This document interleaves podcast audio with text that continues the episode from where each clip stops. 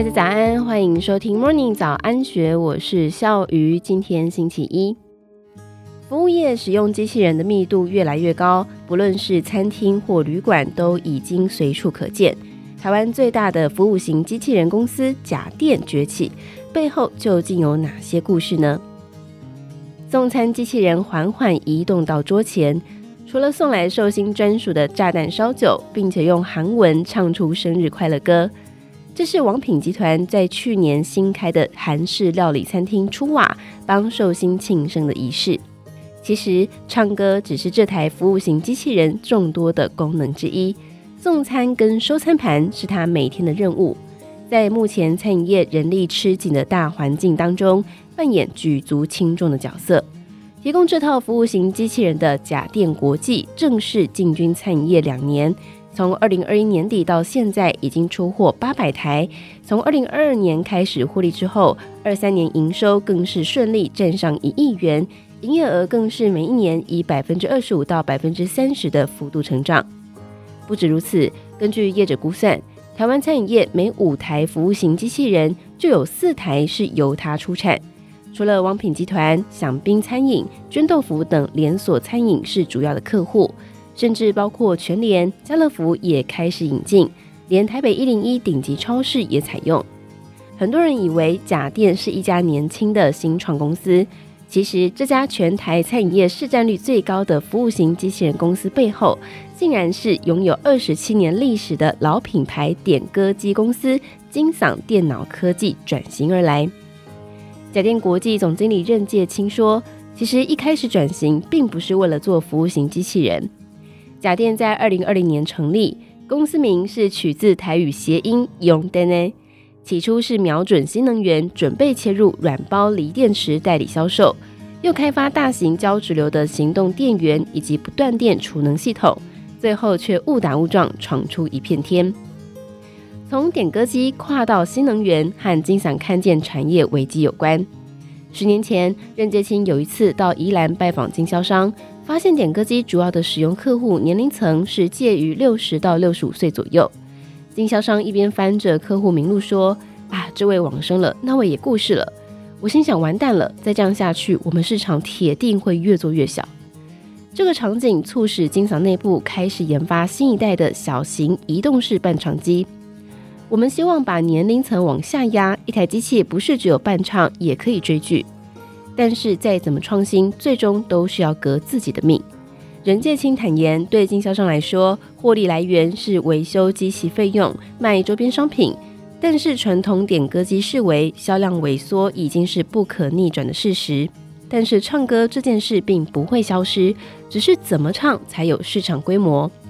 事实上，除了改良点歌机之外，金嗓还做过不少数位转型、多角化布局。例如研发无线麦克风、大型交直流行动电源、不断电储能系统，其中最大的转捩点是为了专心做锂电池，在二零一九年处分桃园中立两千多坪的工厂，拿出一亿元的银弹投入新事业开发，筹备成立甲电国际。没想到不久却遇上了电池厂遭遇火灾，被迫暂停。虽然厂商有赔偿，但是也宣告金嗓的第一次转型失败。当时员工都已经到任了，复工却遥遥无期。又遇上二零年新冠疫情爆发，脑筋动得快的任介清观察到，当时政府禁止餐厅内用，餐饮业流失大量的服务生。未来一旦恢复内用，一定会有缺工问题。抱持着姑且一试的心情，甲电开始投入完全陌生的服务型机器人市场，开启金嗓第二次转型之路。三年多前，机器人导入餐饮业才刚刚起步，国内有类似经验的工程师非常少。甲电的模式是从海外引进服务配送型机器人，在自己跟台湾的 POS 机、电梯、自动门厂商对接，连工程师的训练都是自己来。任介清说，甲电初期非常辛苦，包括声音、服装都要克制化。他说：“客人常常给我们出难题，有的会要求机器外观要有牛仔布的感觉，或者要求机器人会说话、能唱歌，我们就要想办法做出来。为了帮机器人配各种不同的声音，他们也找来卡通我们这一家花妈配音员王瑞琴，在机器人身上植入语音包，让送餐的过程更加人性化。最困难的一次是大型婚宴会馆要求试用，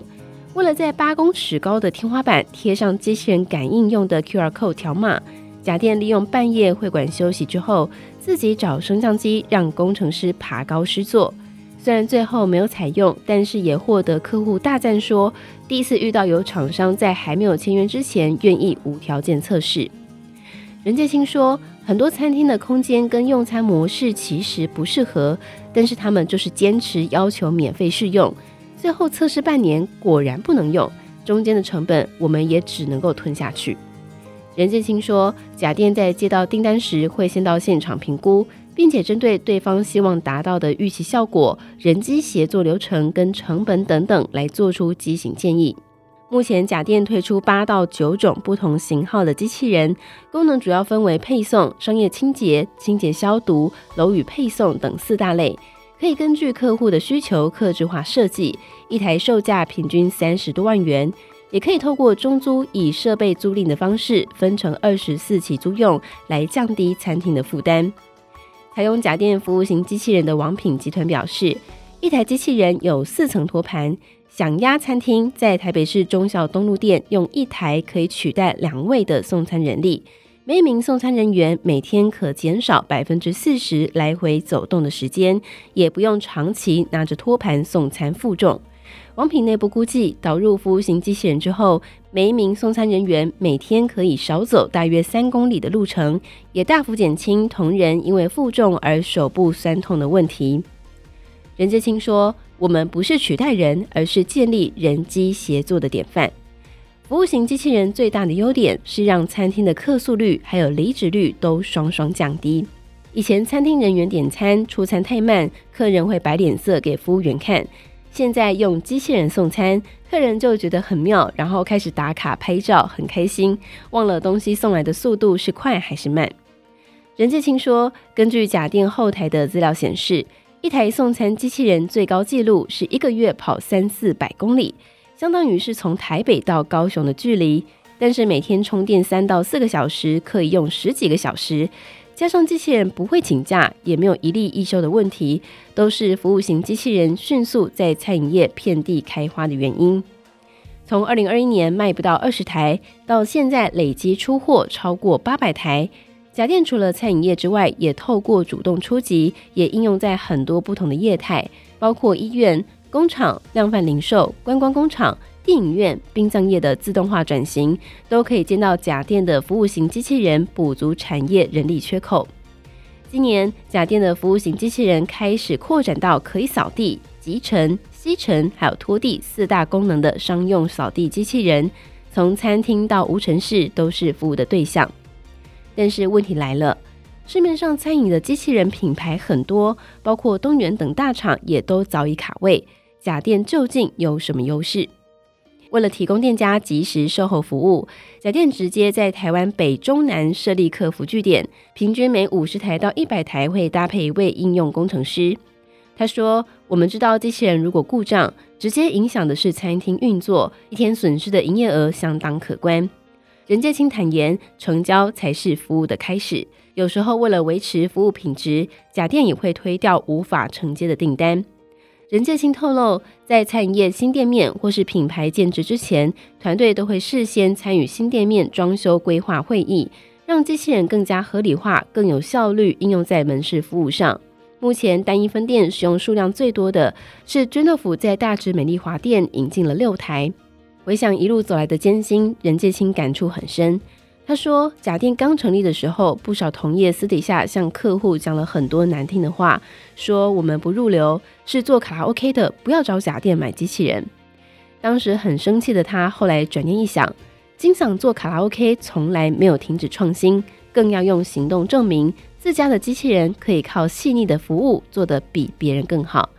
以上内容出自《今周刊》一千四百一十三期，更多精彩内容欢迎参考资讯栏。如果有任何想法，欢迎你留言告诉我们，或者是加入 Discord 群组一起参与讨论。如果喜欢我们的节目，也别忘记给我们五颗星的鼓励以及订阅。就不会错过我们新的节目了。感谢大家的收听，我们明天见，拜拜。听完 Podcast 节目，有好多话想分享，想要提问却无处可去吗？别烦恼了，现在只要点击资讯栏下方的 Discord 社群平台连接，输入昵称就可以立刻问问题，与主持人互动哦。让我们一起在学习的路上不孤单，等你来加入。